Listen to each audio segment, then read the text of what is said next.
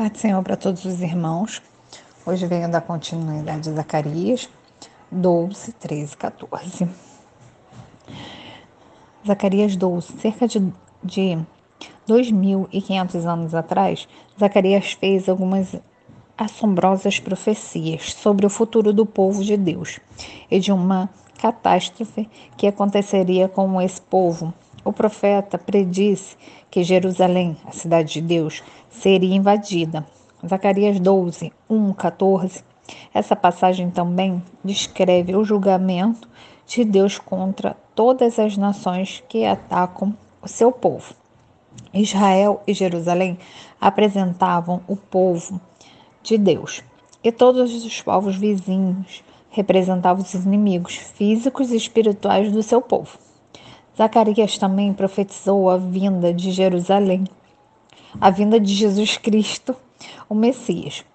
Zacarias 12, 10, a profecia deu um arrependimento e de uma volta em massa das pessoas para Deus. É antecipada possivelmente na batalha de Armagedon. Zacarias 12, 11, 14. Todos aqueles a quem Deus chamou irão se arrepender nos últimos dias. E a fonte, que é uma tipologia de Jesus Cristo, irá limpar todos os seus pecados. Zacarias 13, 1.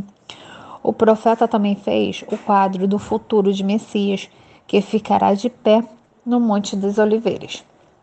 Quando retornar para a terra, Zacarias 14, 4, é, Zacarias pede, é, Zacarias pode ter descrito uma batalha espiritual de incríveis pro, proporções do fim dos tempos e o reino de Deus no mundo futuro.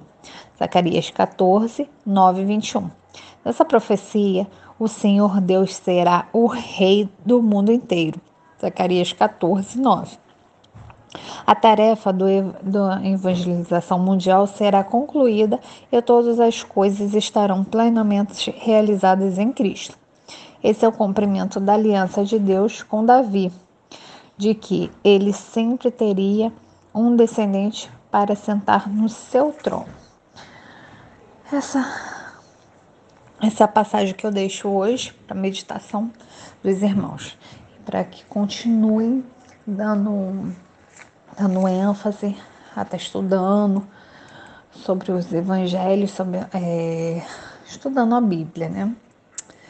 Eu deixo para vocês hoje, Pai Senhor.